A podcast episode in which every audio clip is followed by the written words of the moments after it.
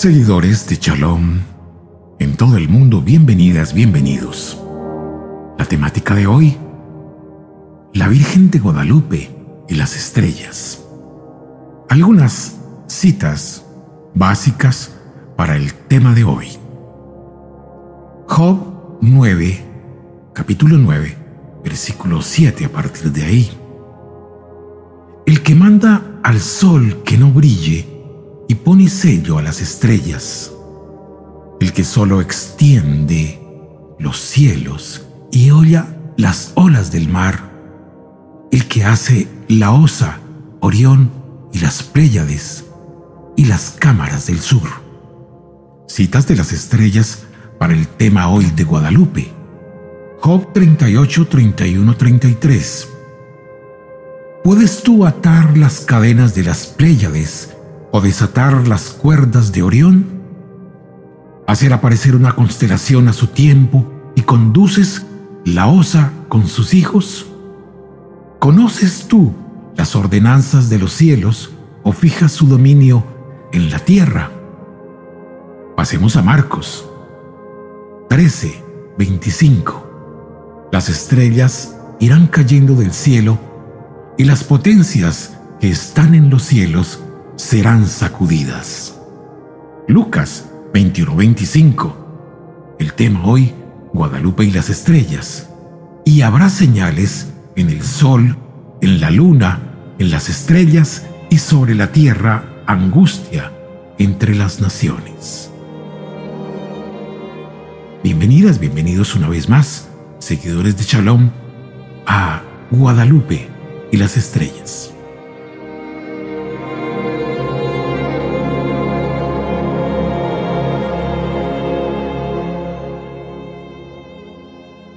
12 de diciembre de 1531, Juan Diego, una persona integrante de la comunidad azteca, teniendo una edad de 57 años, ve a la Virgen de Guadalupe. Recordemos que el Papa Santo Juan Pablo II lo canoniza en el año 2002 a Juan Diego. Se usaba en ese tiempo el calendario cronológico juliano. Ya en nuestros días es el gregoriano. Aquel 12 de diciembre corresponde al 22 de diciembre de 1531. Y una nota curiosa, la Virgen mostraba un embarazo que anunciaba próxima, muy próximamente, el nacimiento de su bebé. Y vean ustedes la fecha del calendario correspondiente. Sería 12 de diciembre para ellos en 1531 y en el cambio de calendario sería 22 de diciembre de 1531, es decir, según el cuadro plasmado en el Tepeyac, faltaban dos días para que fuese mamá. Tepeyac es un lugar geográfico ubicado al norte de la Ciudad de México, el Distrito Federal. Y ese día era un día martes, 12 de diciembre, en la mañana, que había sido inaugurado el día con el llamado solsticio de invierno. ¿Qué es un solsticio de invierno? Es el punto en el cual la Tierra en su recorrido alrededor del Sol cambia de dirección y se acerca más a nuestro astro rey. El invierno entonces parece empieza a debilitarse. El sol parece recobra su fuerza. El día más importante para la comunidad azteca del año es precisamente aquella madrugada. Vean cómo Dios programa todo en su tiempo, en el tiempo de los tiempos, el tiempo que no es lineal como el nuestro, donde hablamos de 1, 2, 3, 4, 5 de enero, de octubre, de agosto, el tiempo no lineal del Señor es un tiempo que de pronto de alguna manera se puede detectar, por decirlo así, en el estudio que se ha hecho sobre los agujeros negros, donde ese tiempo que nosotros conocemos como algo que pasa, no pasa. Ese es el tiempo de Dios. Por eso los tiempos de Dios, lo repetimos siempre, son perfectos. Porque en Él, en Él sin tiempo, en Él que siempre es, ha sido y será, el tiempo lineal que nosotros conocemos por convenciones desde hace, desde hace siglos, digámoslo así, es distinto a los tiempos de Dios. Sin embargo, para estas señalizaciones de nuestros tiempos, pues se hablaba de una época, de un instante en el cual la Tierra hace su recorrido alrededor del Sol. Este es el solsticio de invierno. Vamos a entrar en detalles. En las citas bíblicas mencionábamos la Osa Mayor, una constelación que podemos ver en las noches claras en el mundo, depende de nuestra ubicación. La Osa Mayor se ubica, la que aparece en las citas bíblicas, se ubica en el lado derecho, sobre el brazo derecho de la imagen plasmada en la tilma, donde está Nuestra Señora de Guadalupe. Pasemos al lado izquierdo para mencionar algunas. La Cruz del Sur, en el lado izquierdo. Abajo de la rodilla izquierda se encuentra pintada la estrella Sirio. ¿Cómo es que un indígena, cómo es que un pintor en ese tiempo podía dibujar las estrellas que empecemos? No se podían ver porque era día. Si nosotros apagamos el sol en pleno día con la mano, pues podríamos ver las estrellas que están ahí en la noche. En la noche tapando el sol frente a nosotros. Eso fue lo que ocurrió cuando María aparece. María aparece durante el día y el cuadro está pintando las estrellas que se están viendo en ese momento exacto en la oscuridad.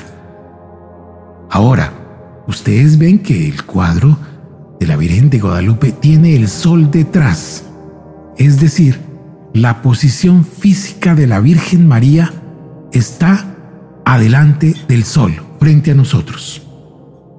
Y estas estrellas no son un capricho de la tilma, son la ubicación exacta de 46 luces que no solamente adornan esta obra de Dios en un cuadro sobre María, Madre de todos nosotros, está mostrando con exactitud científica, repetimos, la ubicación de las estrellas.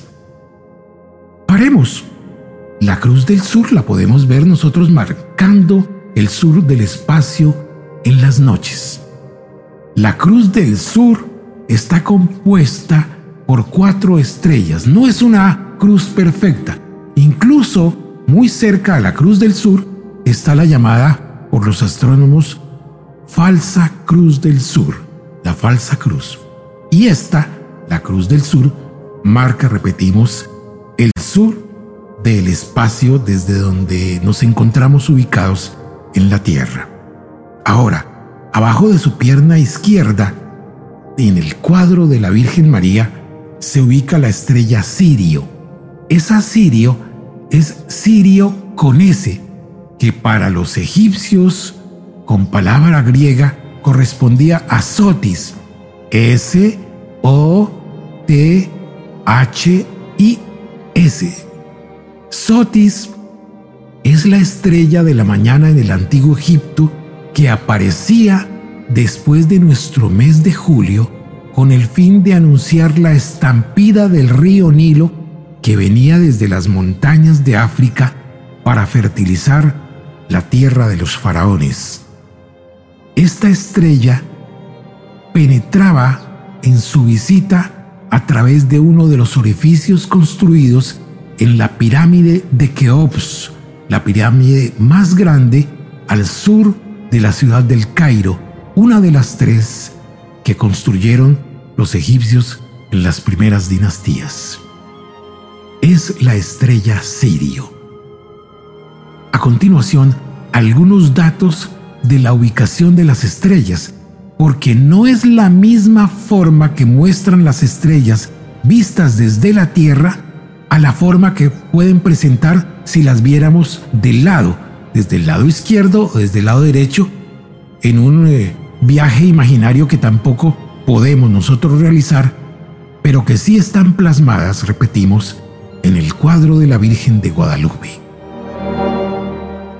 Algunas especificaciones sobre la estrella Sirio.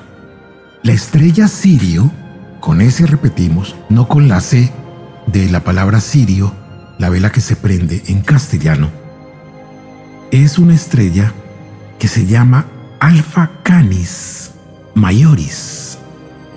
Es la estrella más brillante después de nuestro Sol.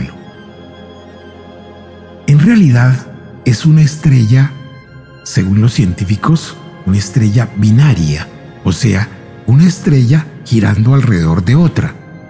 Solo vemos una, por la, distancia a la cual la estamos eh, disfrutando, la estrella Sirio. Sin embargo, una comunidad, una comunidad africana llamada los Dogon dice que en realidad no son dos estrellas, sino que son tres. Todavía la ciencia no ha llegado hasta allá. Esa estrella doble, para ir de la mano de la actual ciencia, está ubicada a 8.6 años luz de la Tierra. Señor, hablándonos a través de las estrellas, sin importar las distancias. ¿Pero qué es un año luz? Un año luz, para que usted tenga idea de lo que nos muestra el cuadro de la Virgen de Guadalupe, es el recorrido de la luz a una velocidad aproximada de 300.000 kilómetros por segundo.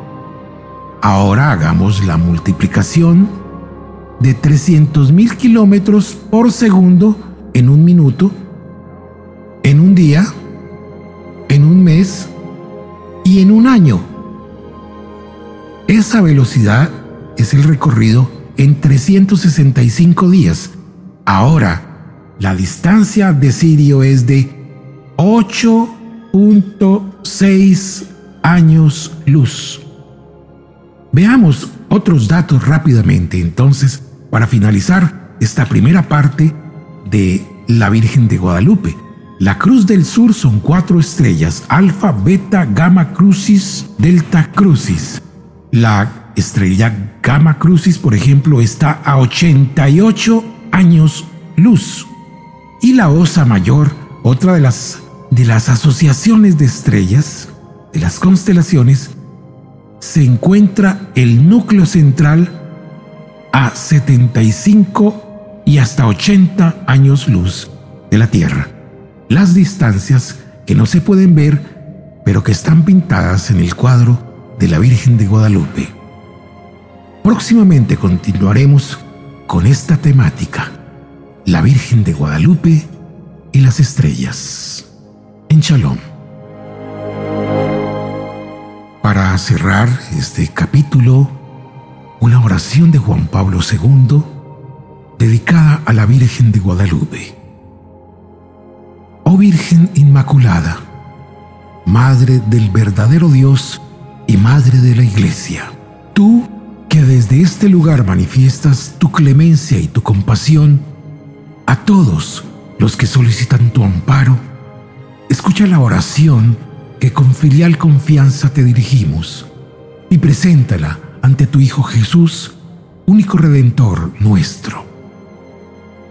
Madre de misericordia, Maestra del sacrificio escondido y silencioso, a ti que sales al encuentro de nosotros los pecadores, te consagramos en este día todo nuestro ser y todo nuestro amor. Consagramos también nuestra vida, nuestros trabajos, nuestras alegrías, nuestras enfermedades y nuestros dolores. Da la paz, la justicia y la prosperidad a nuestros pueblos, ya que todo lo que tenemos y somos lo ponemos bajo tu cuidado, Señora y Madre nuestra. Queremos ser totalmente tuyos y recorrer contigo el camino de una plena fidelidad a Jesucristo en su iglesia. No nos sueltes de tu mano amorosa.